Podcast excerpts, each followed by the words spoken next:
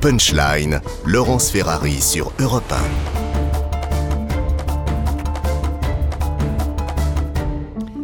18h15, on se retrouve en direct dans Punchline sur CNews et sur Europe 1 pour évoquer la réforme des retraites. Ça y est, elle est devant le Sénat. Elle a d'ailleurs été approuvée ce matin en commission, en commission seulement. Hein. Euh, elle sera débattue dans l'hémicycle à partir de jeudi. Euh, après 15 jours de débat électrique à l'Assemblée nationale, les sénateurs vont s'emparer de la réforme. Ils ont déjà mis une disposition nouvelle en faveur des mères de famille. Euh, elles étaient complètement oubliées dans la, dans la version du gouvernement. On fait juste le point avec Maxime Lavandier et je passe la parole à mes invités ensuite. Après les députés, c'est au tour des sénateurs d'étudier la réforme des retraites en commission aujourd'hui. Un passage préalable au débat en séance publique. La droite, majoritaire au Sénat, soutient le texte de loi, avec des modifications comme la fin accélérée des régimes spéciaux et l'ajout de mesures en faveur de la politique familiale. La gauche, elle, bien que minoritaire, compte se faire entendre également. Dans le même temps, les syndicats souhaitent accentuer la pression sur le gouvernement pour qu'il recule, avec cet objectif affiché de bloquer le pays le 7 mars prochain, comme l'explique Eric Meyer, secrétaire fédéral Sudrail. Euh, à partir du 7, mars, il y a un grand mouvement social euh, reconductible euh, qui, va, qui, va bloquer le pays et qui ne laissera d'autre choix au gouvernement que, que, de retirer son texte. Aujourd'hui, c'est un texte injuste, violent. Pour les Français, le débat s'éternise, mais reste indispensable. Ça commence à faire un peu trop. Euh, tous ces gens-là au gouvernement, et ils ne sont pas capables de prendre une décision. Il arrive un moment, il faut, faut être sérieux, il faut, faut, se poser les bonnes questions. Mais c'est vrai qu'il faut penser à l'avenir de nos enfants. C'est le principe d'une vraie réforme, c'est qu'il y a un vrai combat démocratique et que ça prend du temps. C'est tout l'intérêt de notre appareil démocratique par ailleurs. Je pense que sur le Sénat, il y a un sens du débat qui est beaucoup plus euh, nuancé et beaucoup plus euh, complexe qu'à l'Assemblée où on essaye surtout de de faire un peu son, son, son, cirque. Les débats au Sénat vont se poursuivre jusqu'au 12 mars. Voilà pour euh, cette présentation par Maxime Lavandier. Henri Guénaud, je vous passe la parole en premier, je passerai la parole ensuite euh, à Benjamin Hamar, Marc Toiti et nos invités en plateau. Cette réforme des retraites, elle va passer? Elle va pas passer? Les syndicats disent il faudra qu'il retire le texte, le gouvernement. Ah, je préférerais qu'il le retire. Maintenant, euh, gouvernement va avoir beaucoup de mal à retirer un texte sur lequel il s'est aussi fortement engagé, mhm. sur lequel le président de la République s'est aussi fortement engagé. Mais je, trouve ça parfaitement déraisonnable. Qu'est-ce qui est déraisonnable dans cette réforme? Ben, À la fois le moment choisi pour faire cette, réforme, et deuxièmement, euh, pour cette réforme. C'est-à-dire cette réforme n'a... En fait, elle n'a elle n'a aucune utilité aujourd'hui, elle n'a aucune forme d'urgence. On raconte absolument n'importe quoi depuis le début de, de, cette, de ce débat, avec des chiffres qui sortent de nulle part. Enfin, on a eu l'exemple du, ministre du Travail expliquant qu'il n'avait pas euh, à rendre de compte sur, sur ces chiffres, mais euh, vous pouvez faire la même chose avec tous les membres du, gouvernement. Personne ne sait d'où sortent, d'où sortent les, les, chiffres qui balancent à la figure de tout le monde. Sur le déficit de régime de retraite ok Comment Sur le déficit des régimes de retraite Oui, sur, enfin, sur le, fait qu'on va être en faillite euh, si, si vraiment mm. on ne fait pas cette réforme. Ça n'est pas vrai. Ça n'est pas vrai. Alors ça prendrait beaucoup de temps là, de, de, de détailler tout ça, mais euh, ça n'est pas vrai. Il n'y a pas de risque aujourd'hui de faillite du régime des retraites. Je vais aller un, peu plus loin. Euh, le, quand on lit, qu'on veut bien lire attentivement le rapport du, du corps, que dit le corps? Le corps montre que... Conseil d'orientation des retraites. Voilà, le, le, Conseil d'orientation des retraites, on l'a créé pour justement mm. pouvoir se mettre d'accord sur les chiffres, les prévisions. Alors, tous les chiffres sont discutables, hein, toutes les mm. prévisions, toutes les simulations, mais euh, on a fait ça pour arriver à, une sorte de diagnostic partagé. Donc, euh, et c'est tout ce que nous avons de, au fond de sérieux aujourd'hui sous, la main pour, juger de la situation. Que dit le corps? Le corps montre que euh, les dépenses de retraite sur les décennies à venir vont baisser en pourcentage du PIB, c'est-à-dire en pourcentage du mm-hmm. revenu annuel, du revenu national annuel. Donc il n'y a pas de problème macroéconomique. Alors ça dépend évidemment des hypothèses qu'on fait sur la productivité, mmh. Mmh. mais les hypothèses les plus sévères du corps montrent qu'il y aura une stabilisation et les hypothèses assez raisonnables sur la productivité montrent que ça va baisser. Donc il n'y a pas de problème macroéconomique. S'il y a un problème, euh, il peut être résolu par une réflexion et une, réforme du financement, du mode de financement, c'est-à-dire de l'assiette du financement, débat qu'on ne veut absolument pas ouvrir, mais certainement pas euh, par le recul de l'âge de la retraite. D'ailleurs, moi, je milite pour la suppression de l'âge de la retraite, car les deux, avoir deux curseurs, c'est absurde, c'est souvent injuste, ça, ça, ça, rend les choses totalement incompréhensibles, si on voit bien avec cette, cette réforme. Donc, au lieu de reculer l'âge de la retraite, on ferait mieux de le supprimer, et puis à l'avenir, quand C'est c'est de laisser si à la c'est libre, nécessaire, euh, à on se- libre choix des gens. non, mais on Non a, on a les, le libre choix des gens en fonction, voilà. en fonction, du- des, en fonction des annuités cotisées. Voilà, c'est, euh, et, mais il n'y a aucune raison de faire cotiser pour rien des gens qui ont cotisé toutes leurs annuités. C'est- Enfin, c'est, c'est, c'est, c'est terrible. On on n'arrête pas de répéter qu'il faut valoriser le travail et à la première occasion, à chaque fois, à la première occasion, on dévalorise le travail. Alors, on parlera après de la- de l'inflation, qui est un Absolument. problème identique. Sujet mais- d'après. mais là, non, voilà, on se moque- en réalité, on, on se moque du monde, euh, et donc je, je trouve que ceux qui sont opposés à cette réforme ont raison de l'être. Bon, bah et alors. et j'avais même dit un jour, je crois, j'avais même dit un jour, je crois c'était dans, une interview avec, avec vous, euh, que Mm. oui. les irresponsables, puisqu'il paraît que les gens qui sont contre sont des irresponsables, les irresponsables, ils n'étaient pas dans la rue, c'était plutôt dans les palais nationaux. Bon, alors, Benjamin. Hamar, euh, vous êtes sur les mêmes lignes, en fait. quand Mais par contre, Guénaud. je, je comprends pas pourquoi vous dites que euh, on- les opposants à la réforme le seraient pour des raisons différentes. Parce que là, ce qui vient d'être dit, je le partage totalement. hein. Non, mais après, ça. philosophiquement, je pense que votre, enfin, pas- peut-être pas vous, mais dans ce qu'on entend dans les cortèges, dans, le- dans la bouche des syndicalistes, le rapport au travail est pas tout à fait le même que celui qu'on connaît chez Henri. Guénaud. Euh, L'importance, par exemple, de parfois travailler plus euh, est largement plus défendue, je pense, dans la bouche d'Henri Guénaud euh, que dans la bouche de certains Ah, mais syndicalistes. attention à ne pas faire de ventriloquie, parce que moi, dans ce, que je- ce qui vient d'être dit, Benjamin et je suis plutôt au diapason de ce qui se dit dans les cortèges, euh, je le partage totalement, y compris d'ailleurs parce que quand on a entendu à Rungis Monsieur Macron nous parler de la valeur travail, tout le monde rigolait parce qu'on sait effectivement ce qui se passe dans les entreprises. Il y a des gens qui s'échinent au boulot pour des salaires qui n'augmentent pas, pour des conditions de travail qui ne s'améliorent pas. Donc quand on parle de la valeur travail, il faudrait arrêter de raconter à peu près n'importe Bon. quoi, comme le fait Monsieur Macron. Sur ce que dit Maintenant, sur la question, bah oui, euh, bien évidemment, ce qui vient d'être dit par Henri Guénaud, moi je le partage. Euh, il- mais de- on n'a pas besoin de rentrer forcément dans des détails très approfondis. Euh, Monsieur Dussopt, je l'entendais encore sur une chaîne concurrente ce week-end, en avait plein la bouche du déficit de 12 milliards et demi en 2027. Alors 12 milliards et demi en 2027, au regard des 320 milliards de dépenses de retraite annuelles, c'est un peu plus de 3% de déficit. 3% de déficit, c'est euh, le comment dire, la Lali, euh, c'est l'alarme générale. Mais de qui se moque-t-on? Gabriel Attal a dit, parce qu'il faut quand même se souvenir de- du propos de ce gouvernement bonimenteur. Gabriel Attal dit, c'est effectivement la réforme ou la faillite. Mais de qui- honnêtement, factuellement, qu'est-ce que c'est que ces boniments C'est de la politique, ça. non, mais excusez-moi, vous, excusez-moi, monsieur Reynet, vous avez vos mots, j'ai les miens. Non, vous non, dites c'est de la sûr, je suis politique. pas là en train de le Moi, je dis c'est du baratin. Mais il y a des Et c'est non mais attendez, excusez-moi, mais moi en l'occurrence, d'accord, c'est de la communication mensongère. Dire aux gens que c'est effectivement soit la réforme, soit la faillite, à trois et demi de déficit, ça s'appelle du baratin. Alors, Juste et deux ensuite Marc deux Platine. remarques. La première, c'est que c'est de la politique avec la vie des gens. Bon, et Merci, donc il faut arrêter de faire de la politique de cette façon. Euh, le, le fait que, que d'autres utilisent des slogans ou des caricatures ne justifie pas euh, euh, le, le- le fait que le gouvernement ou les partis fassent la même chose. Donc, encore une fois, c'est de la politique avec la vie des gens. La, la, la deuxième remarque que je, je voudrais faire, c'est que c'est intéressant, là, le- le- on est centré sur les 10 ans euh, On parle beaucoup là des 10 ans qui viennent. Et, alors, on regarde encore le rapport du, le rapport du corps. Et quelque chose, je peux, enfin, je peux, je peux pas passer sur, ce, sur, ce- sur cette question. Vous regardez le, graphique là qui donne l'évolution de la, part des dépenses de retraite dans le, PIB. Et il y a, effectivement un problème sur les 10 ans.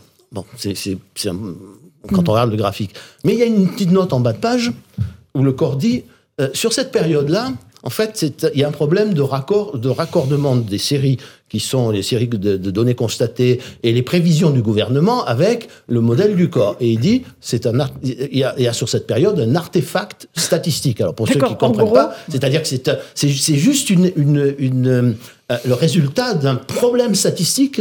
Hein, c'est Mais pas du tout euh, le, le résultat d'un problème Bon. économique. Donc un artefact statistique. On est en train de faire une réforme à partir d'un artefact statistique qu'on finit par présenter euh, co- comme, comme, comme le, le- le signe qu'il va y avoir une, euh, une, une, une catastrophe. Non, il n'y a pas de risque de faillite sur les 10 ans du système de retraite. Marc voilà. vous avez entendu dépenses publiques, dettes, vous avez bondi. Non, non, mais toujours deux, deux choses déjà. Effectivement, sur, sur les réformes des retraites, c'est des réformes à minima. Donc tout ça pour ça, j'ai envie de dire, effectivement sur les prévisions économiques, mais c'était le cas également euh, à l'époque Sarkozy, dans les réformes des retraites, etc. Puis ensuite, non mais je pas, non non, non mais, euh, moi je suis d'accord également. Mais ce que je veux dire, c'est que c'est pas nouveau, c'est que malheureusement on prend des hypothèses économiques euh, extrêmement optimistes. On dit on va faire 2,5% de croissance, taux de chômage à 5%, et évidemment comme on n'y est pas, c'est-à-dire que tous les 5-10 ans, il faut faire une nouvelle réforme des retraites. Voilà pourquoi les Français ne comprennent pas. Moi je suis entièrement d'accord. Par contre, c'est vrai que aujourd'hui il faut donner le choix aux Français. Ça n'a pas de sens d'imposer effectivement quand on regarde les pieds à l'international. Alors en fait c'est l'âge moyen de départ à la retraite, c'est pas une obligation. Alors par contre en termes de faillite, je vais vous rassurer, M. Amar, nous sommes déjà en faillite. c'est-à-dire que depuis longtemps, depuis longtemps c'est-à-dire que l'État français aujourd'hui se comprend. Vous voyez un truc très simple, comprend l'actif net de l'État. Ça veut dire vous prenez son actif, tout ce qu'il possède, la Joconde, etc. Bref, et vous comparez à la dette. Si l'actif net est négatif, c'est-à-dire si on a plus de dettes que d'actifs, ben, ça veut dire que l'État est en faillite. Ça fait 15 ans que c'est le cas. François Fillon l'a dit, il me semble, à Voilà, exactement. Fillon l'a dit déjà il y a très longtemps. Donc nous sommes déjà en faillite. Maintenant, c'est vrai que moi, euh, c'était pas forcément le bon moment de faire cette réforme aujourd'hui. Je pense parce que les Français ont d'autres problèmes, notamment effectivement sur l'inflation. Mais ce qui est clair, c'est qu'aujourd'hui, là, on arrive à la fin de l'histoire. C'est-à-dire que, euh, et c'est vrai que ce coronavirus, euh, malheureusement, nous a mis de plomb dans l'aile parce que on a augmenté cette dette publique de 581 milliards d'euros. Donc évidemment, quand on parle de 12 milliards, on dit, attendez, c'est quoi le problème? Euh, Sachant que sur la même période, le PIB français n'a augmenté que de 161 milliards. C'est-à-dire qu'on a mis 581 pour récupérer 161. Donc c'est ça le problème, c'est que euh, on a énormément de dépenses publiques, pas pour les retraites, mais au sens large, mais, qui ne sont pas suffisamment efficaces.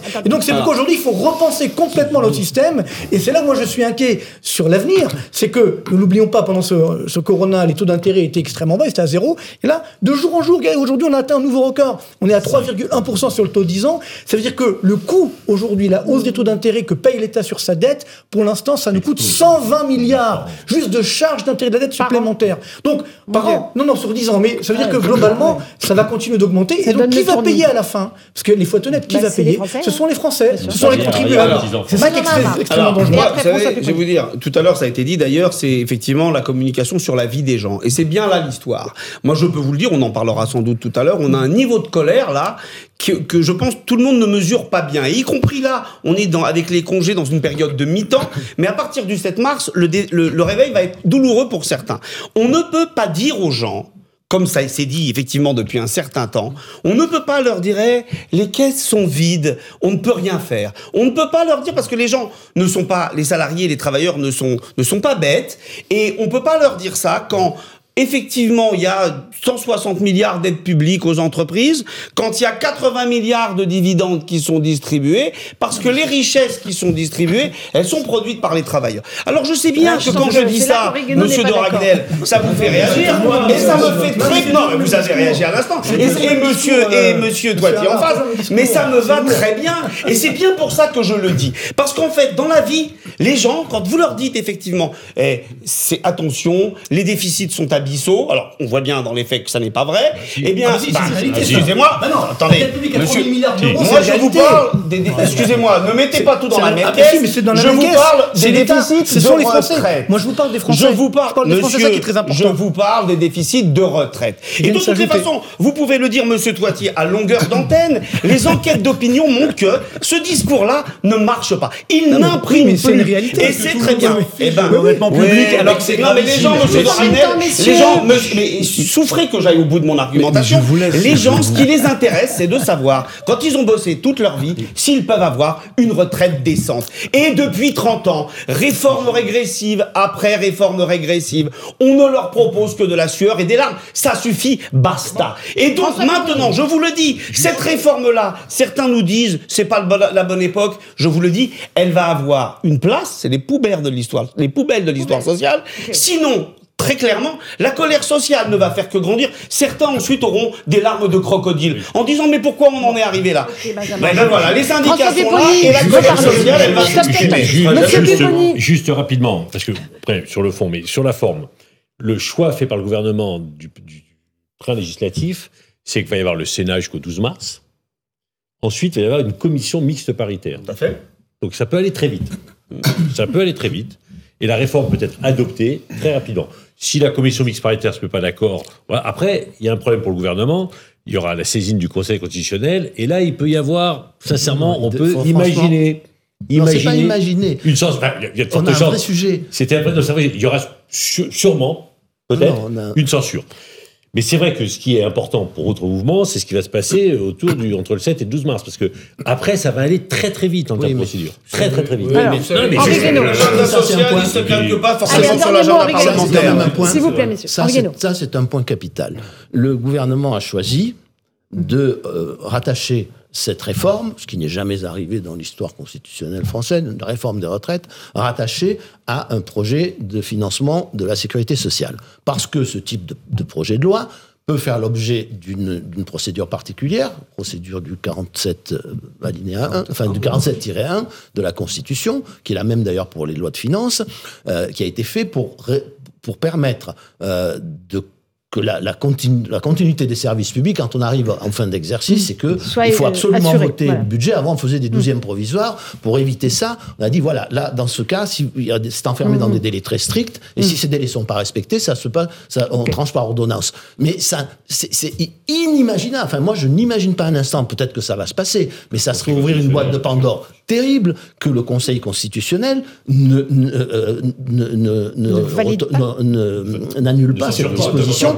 Qui est une Ne sorte de cavalier, de cavalier Donc, budgétaire. tout tomberait à l'eau. Bah, une Et donc, non, mais ça explique aussi. hein. Ça Mais explique, sur certaines mesures. Ça explique aussi. Oui, mais senior. en fait, c'est tout le texte. Vous pouvez pas faire passer des réformes. Sinon, à l'avenir, ça veut dire toutes les grandes réformes qui ont tout un le impact PLFSS. financier, on va les Bien faire sûr. passer comme ça. C'est pas possible. Ce qui s'est passé au Parlement, au-delà des, des, des, des caricatures, des, des, des injures, etc., euh, est aussi en partie dû au- à ce choix-là qui enferme dans des délais déraisonnables Absolument. la discussion. Donc, euh, c'est pas un sujet mineur. Non, non. Sujet C'est très important. On en débat dans un sujet instant. Là, c'est le rappel des titres de l'actualité avec Augustin Donadi. On reprend le débat dans un instant.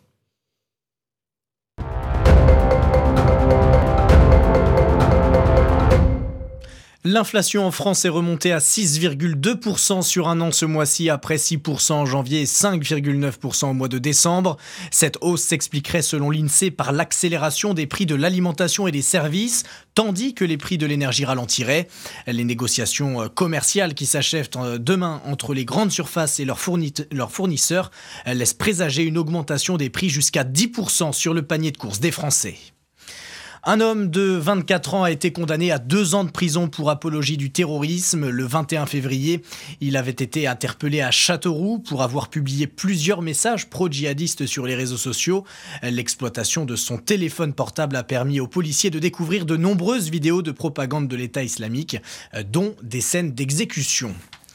Et la banquise de l'Antarctique n'a jamais été aussi réduite. Fin février, l'étendue de glace a atteint la superficie la plus faible jamais enregistrée depuis le début des relevés satellites en 1979. La banquise mesure aujourd'hui 1 790 000 km contre 2 millions il y a un an. Un observatoire a précisé que ce chiffre était préliminaire et que des conditions de fonte poursuivies euh, pourraient encore pousser l'étendue de glace encore plus bas. 18h33, on fait une petite pause. Je vous assure que le débat va continuer pendant la pause. Et euh, justement, dès qu'on va se retrouver, on continue à parler des retraites. L'inflation, elle atteint des records, notamment sur l'alimentation. Hallucinant. On en parle dans un instant dans Punchline sur CNews Europe 1. À tout de suite. Europe 1. Punchline, Laurence Ferrari sur Europe 1.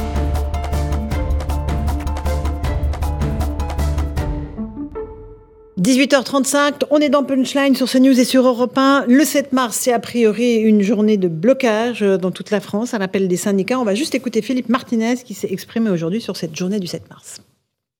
Vous l'avez noté, euh, un, certain nombre de professions sont déjà euh, prêtes pour le 7 et au-delà du 7. euh, c'est le cas à la SNCF, mais c'est aussi le cas dans les IOG où évidemment euh, les militants discutent des formes d'action, euh, mais en tout cas la détermination, ils n'ont pas besoin de Martinez pour l'avoir.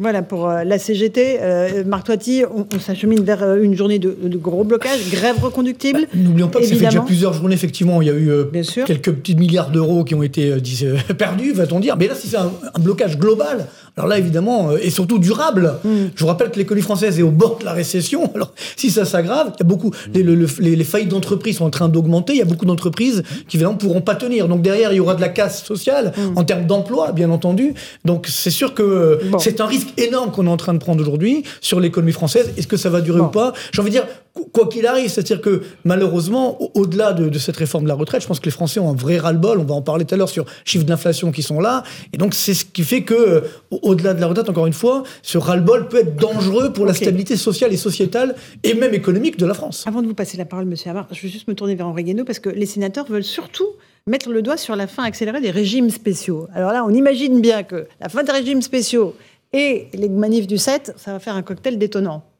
Oui, alors d'abord, là aussi, c'est pas vraiment le bon moment. euh, parce que ce qu'ils veulent, ce veulent faire sur les régimes spéciaux, c'est supprimer ce qu'on appelle la clause du grand-père, c'est-à-dire euh, le fait que la réforme s'applique à ceux euh, qui, qui sont déjà, enfin, qui sont sous le statut des, des- des- des cheminots et non pas aux, aux- des cheminots ou des enfin dans, dans le régime spécial et non pas les nouveaux arrivants. Voilà, pas seulement les nouveaux arrivants.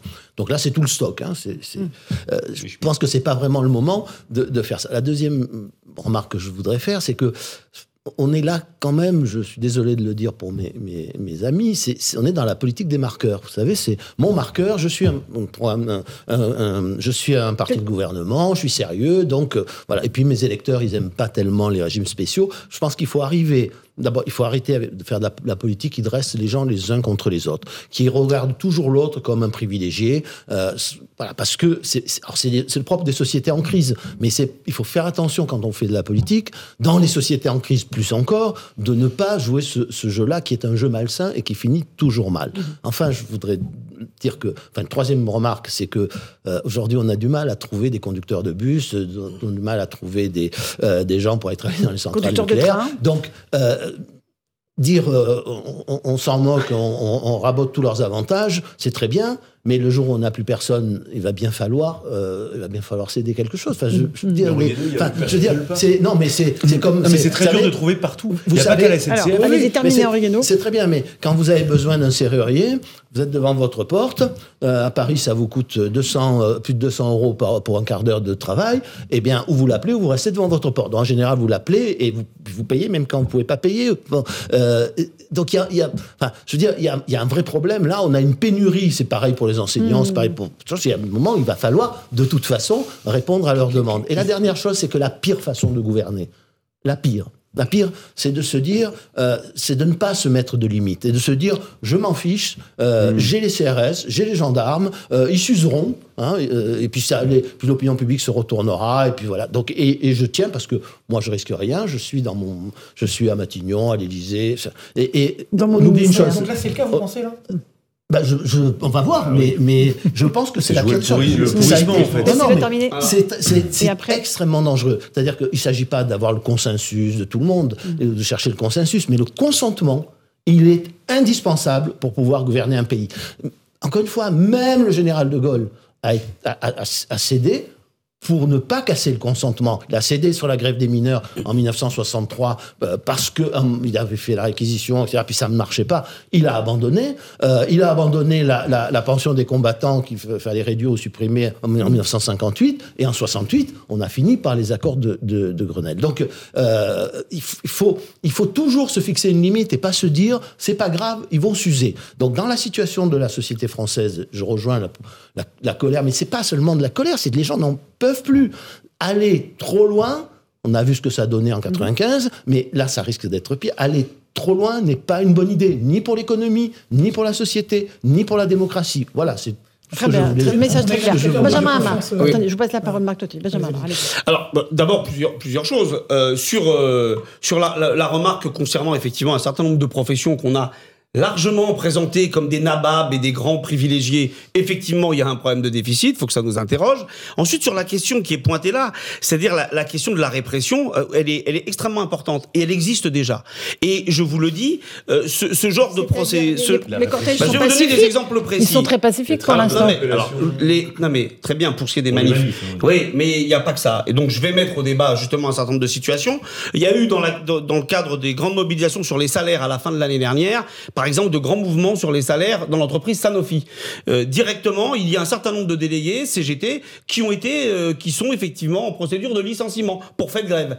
Euh, Aujourd'hui même, il y avait un rassemblement. Je pense d'ailleurs que c'était le- les images Oui, que vous aviez là devant le palais de justice pour, un, pour plusieurs camarades de la CGT RTE qui, là aussi, sur la question des salaires l'année dernière, se sont fait interpeller par la DGSI, qui est quand même en charge de la lutte contre le terrorisme, qui ont été soulevés chez eux à 6 heures du mat et effectivement mis en garde à vue pendant plus de 48 heures et effectivement euh, qui sont traînés en justice avec RTE, l'entreprise derrière qui a gonflé, qui a monté la mayonnaise, qui a raconté n'importe quoi pour les faire passer pour des terroristes. Bien évidemment, la CGT est à leur côté et je leur témoigne toute ma solidarité, mais on est bien là dans, et, l'État pourrait, je rappelle que RTE est une entreprise dans laquelle l'État peut largement intervenir euh, vu son poids dans l'entreprise. Donc on est bien dans cette situation où on a effectivement de la contestation sociale parce que effectivement, vous avez raison, les gens n'en peuvent plus, les gens n'en peuvent plus sur la question des salaires, sur la question effectivement du pouvoir d'achat, sur la question des conditions de travail. Et si derrière le gouvernement veut s'amuser à jouer la carte de la répression syndicale,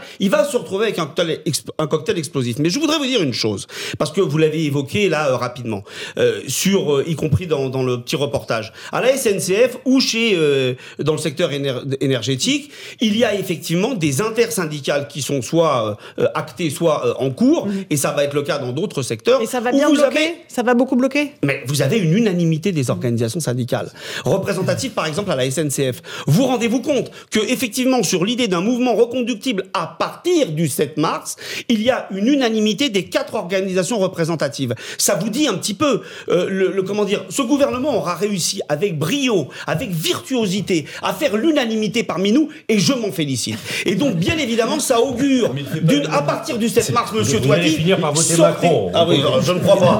Il n'y a pas beaucoup de risques. Ah, il je- y a plus de risques que les Alors, cheveux oui, repoussent sur ma tête. Mais Monsieur Toiti, j'y vais pas, ah bah, je- euh, je, je, je, je serais vous, je ne ferais pas grand-chose.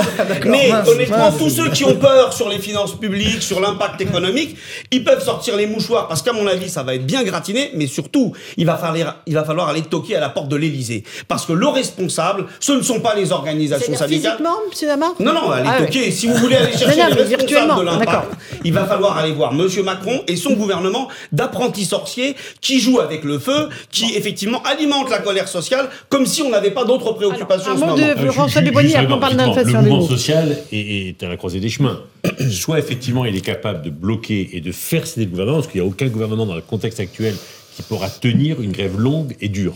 Moment, euh, il- surtout que les Français n'en peuvent plus. Voilà, Ça, donc la seule solution, c'est là. Parce que je le répète, au niveau législatif, ça peut aller très très vite. Bon. Et après, effectivement, le pire des scénarios pour le, pour le gouvernement, c'est un pourrissement, un durcissement.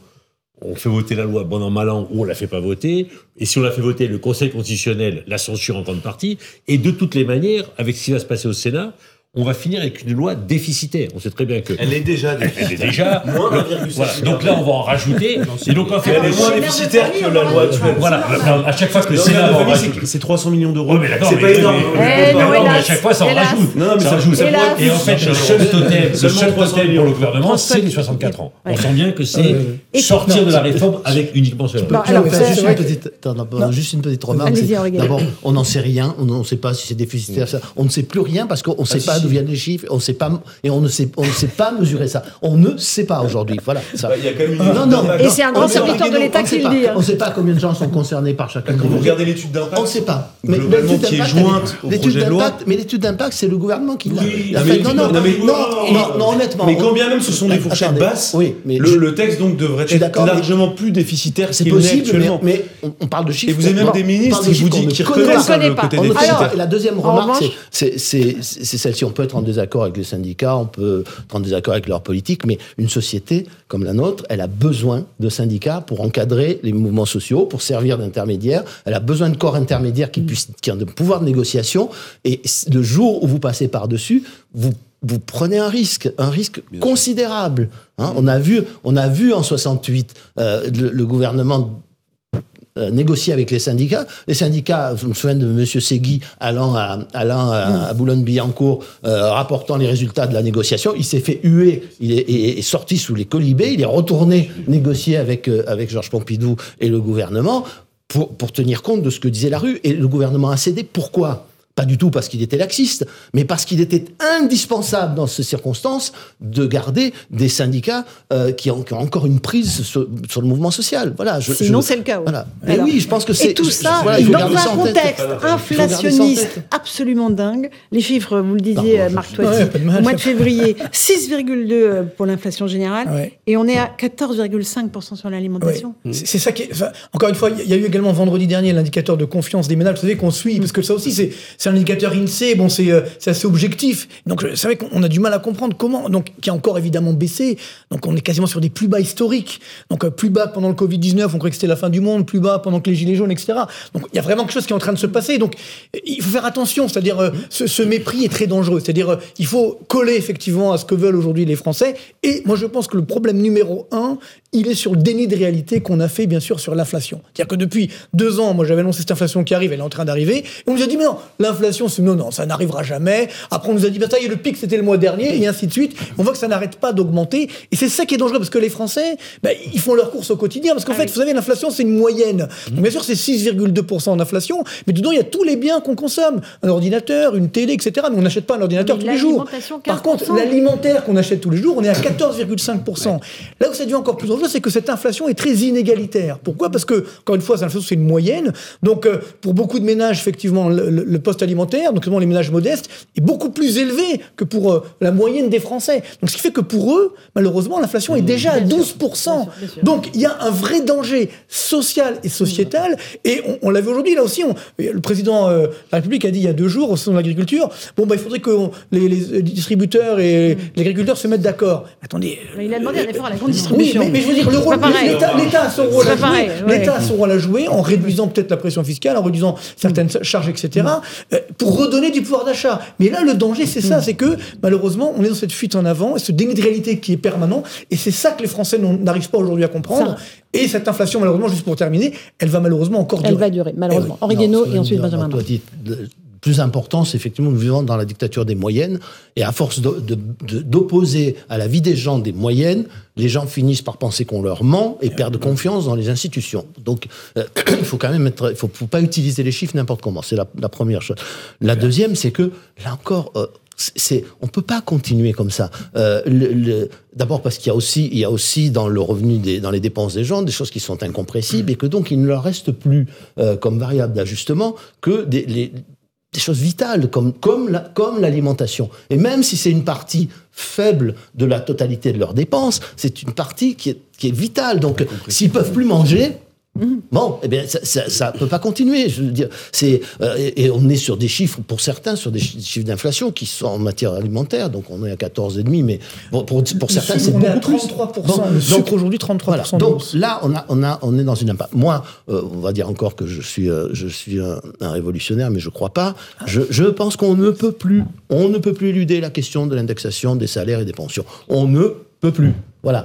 On ne peut plus. Pourquoi? Parce que la- euh, faire des chèques à tout le monde, c'est- très bien. Alors ça, la TVA augmente un peu, c'est très bien, mais, mais les finances publiques, elles vont, elles, elles- elles- elles vont, elles vont s'écrouler à force. Je veux dire, moi, je suis pas un maniaque de, des équilibres budgétaires, des machins, mais c'est euh, or si vous si vous n'indexez pas les, les- les salaires, c'est-à-dire la- la- l'essentiel de l'assiette sur lesquelles reposent les recettes sociales du, du- et fiscales du, de, de l'État, vous n'allez vous allez créer un problème de finances publiques considérable. C'est-à-dire qu'au lieu que l'inflation vienne rogner les dettes, l'inflation elle rogne les dettes quand euh, les revenus augmentent en même temps que les prix. Bon, si les revenus augmentent pas en même temps que les prix, l'inflation elle ne rogne plus les dettes. Elle, c'est le, le service de la dette il s'alourdit. Bon, donc et là on retombe sur la question posée tout à l'heure, sur la remarque tout à l'heure euh, sur les euh, sur les taux d'intérêt, c'est-à-dire que c'est pas grave si les recettes augmentent, si les revenus augmentent en même temps, mais si les revenus augmentent pas en même temps, alors ça devient très grave, ça devient une impasse. Donc il faut y réfléchir. Je sais bien. Et comment des- les entreprises privées? Non mais non mais c'est pareil pour les commerçants, c'est pareil pour les artisans. Si les gens n'ont plus de pouvoir d'achat, s'ils grognent sans arrêt, ils vont tous crever. Non, mais il y a un moyen, il y a un moyen autre, Alors. si vous voulez, parce que la, la dernière fois, je hein, termine. Quand on a indexé Ah, les salaires au prix, non, une minute. Parce que non, c'est c'est très important. Euh, Il faut savoir que ça alimente l'inflation. La dernière fois qu'on a fait, c'était en 80 avec Mitterrand. On est monté à 14,5% d'inflation. Ouais, mais par contre, Mais on y est. par contre, il y a un moyen. Non, il y a un moyen très simple aujourd'hui justement de ne pas avoir cette boucle d'inflation-salaire, c'est de réduire justement les charges qui pèsent sur les salaires et d'augmenter les salaires nets. Alors. Alors, d'abord, première chose, monsieur Toiti, je vous ai déjà dit qu'on dit pas charge sociale, mais Oui, mais cotisation. exprès pour vous non, donner mais vous avez du mal, donc vous le redites, c'est cotisation terme. Et c'est bien parce que ça abonde le budget de la Sécu. Alors, première chose, d'abord sur la question, euh, sur le- le- la- l'aspect social. Moi, je vais vous raconter une anecdote qui m'a profondément marqué. Il y a quelques jours, au supermarché, il y a une dame qui est juste devant moi et qui a quelques courses. Et en fait, elle, c'est une femme qui a quoi, 55 à peu près, 55, 60 ans, et qui est en train de, qui n'a pas assez d'argent en fait pour pouvoir payer ses courses alimentaires. Et, et alors il y a eu une réaction, on a compris à deux ou trois, et la personne qui était la plus proche a, lui a payé le supplément de, de courses.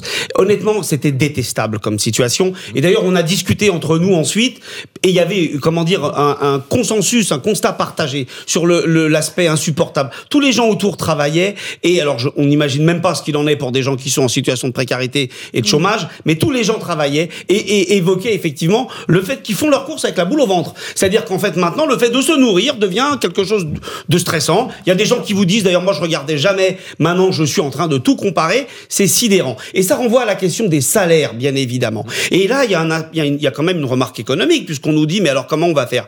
Je rappelle que la consommation des ménages, c'est à peu près 55% du PIB.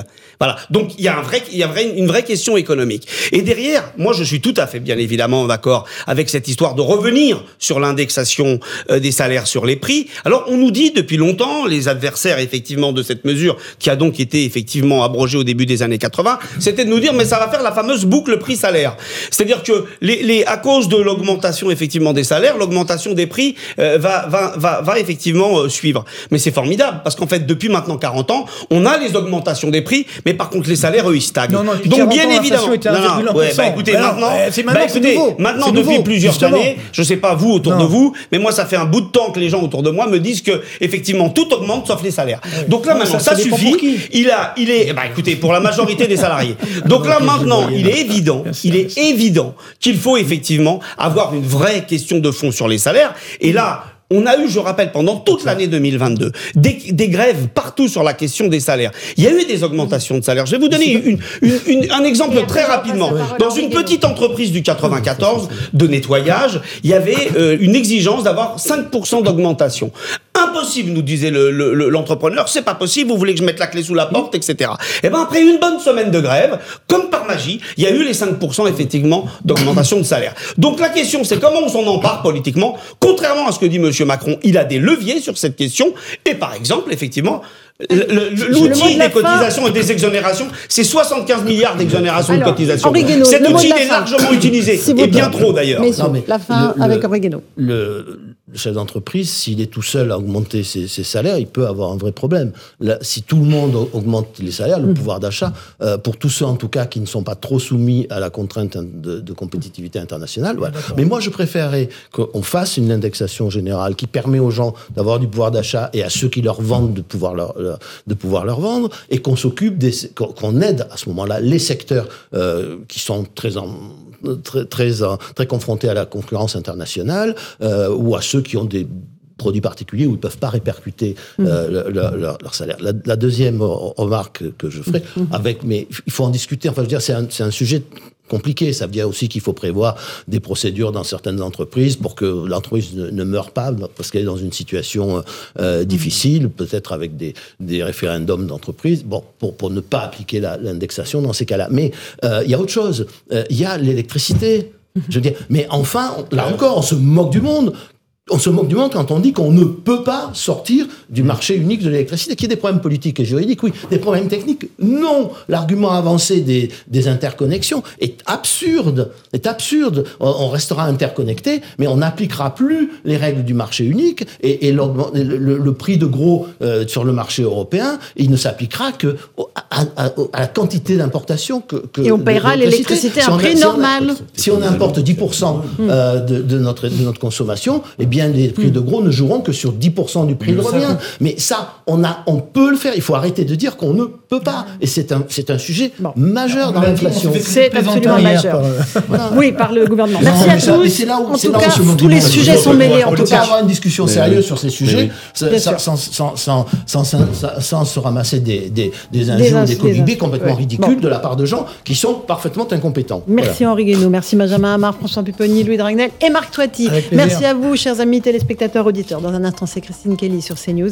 Et sur Europe 1, c'est Europe 1 Soir avec Raphaël Devolvé, Arthur Morio. Bonne soirée à vous sur nos deux ans. À demain.